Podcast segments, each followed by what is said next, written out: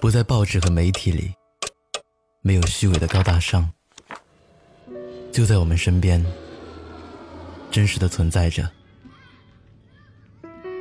每个来过的人都会讲个故事。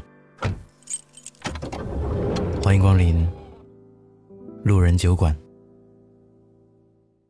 本节目由南方的冬不要音乐联合出品。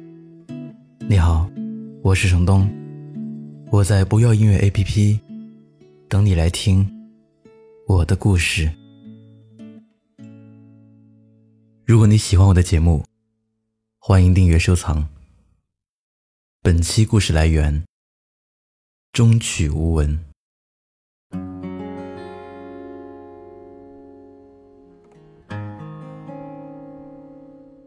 有人说，爱是两个人一起向前走，也走向对方，是自我完善的过程。有人说，爱是一种不死的欲望。是疲惫生活中的英雄梦想。圣经上说，爱是恒久的忍耐，又有恩慈。周星驰的电影《喜剧之王》里，尹天仇对柳飘飘说：“不上班我养你。”未涉世事的女孩们，也许会被这句话感动得稀里哗啦掉泪，认为一个没有钱的男人。能够说出“我养你”，是这个世界上最温柔的情话。时隔多年，抖音终于拍出了续集。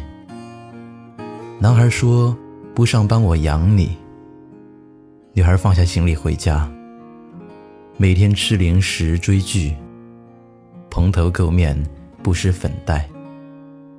男孩终于受不了了，把他撵出了家门。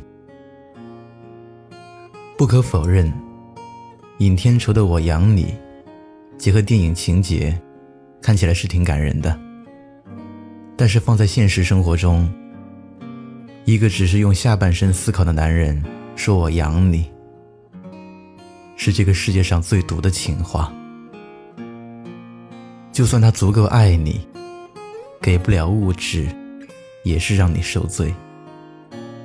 穿便宜的衣服。住简陋的房子，上下班挤公交，婚后被这样养着，只有共苦，没有同甘。你会不会觉得幸福呢？如果你因为抽油烟机漏味熏得够呛而难受，因为他忙于应酬早出晚归而心疼，因为不知道要不要给孩子买贵一点的奶粉而纠结。因为热水器升温慢，洗个澡都要等到睡着了而叹气。这样的日子，是否还能亲眼有爱？你当然可以安慰自己说，这一切都是暂时的，等一等就好了。奈何贫贱夫妻百事哀，生活就好像日复一日的等待中。渐渐失去了温度。荷西问三毛：“你想嫁个什么样的人？”三毛回答说：“如果不爱他，他是百万富翁，我也不嫁；如果我爱他，他是千万富翁，我也嫁。如果跟你，那只要吃得饱的钱，也算了。”一开始，我很羡慕这种不用与物质挂钩的爱情。后来仔细琢磨，总觉得三毛并没有只是简单的爱情至上。吃得饱的钱隐身了，应该还包括一辆出行的代步车，一套简单装修过的月供房，以及孩子的高档奶粉、进口疫苗。没有被老师扎针的幼儿园。正如我认识的一位作者说的那样，爱情的成本很低，低到说爱你能贡献身体和灵魂。但是婚姻就不一样了，除了奉献爱，还要消耗精神。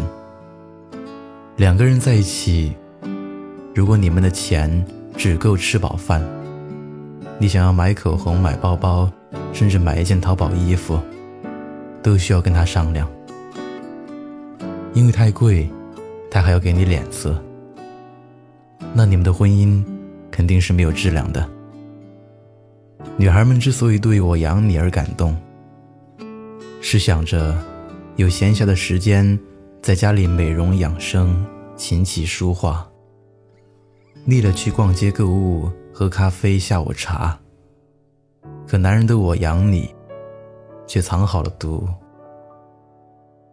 希望你在家洗衣做饭、操劳家务，孝敬公婆，同时给他们打洗脚水。所以。当男人说我养你的时候，女人先把夺眶欲出的泪憋回去。面包可以自己买，你给我爱情就好了。最怕的是他不但给不了你爱情，还要瓜分你的面包。前些天刚去交了首付的楼盘看样板房，同行的还有一对小情侣。男孩想听女孩的想法，但他看起来似乎不太高兴。这房子哪儿都好，就是没有一个晾衣服的地方。湿湿的衣服都不知道挂哪儿。男孩笑了：“傻瓜，我们买一个带烘干的洗衣机就是了。老公有钱。”全程我看得很感动。小声对自己说：“为了那个还没出现的他，你也要努力呀。婚姻幸不幸福，不是婚前他给你画的大饼有多诱人，要看结婚数年后，你们的物质生活有没有提高。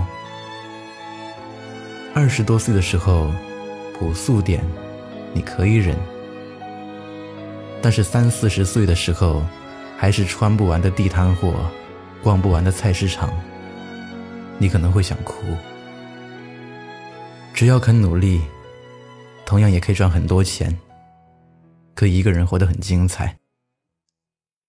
想要买喜欢的衣服，直接拿卡刷，不用等换季促销打折。想去的地方说走就走，不用顾虑机票太贵。想结束的感情，当机立断，不用觉得离开他我怎么活。把自己养的金贵，才会遇见视你为珍宝的人。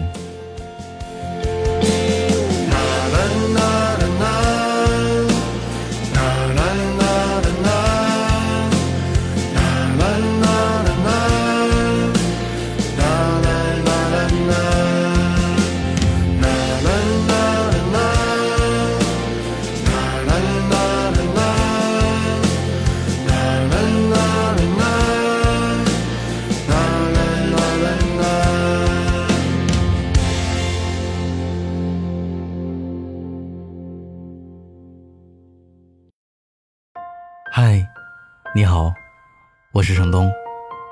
今天你过得还好吗？你可以在微信里搜索公众号“南方的冬”，只要你需要，我都陪在你身边。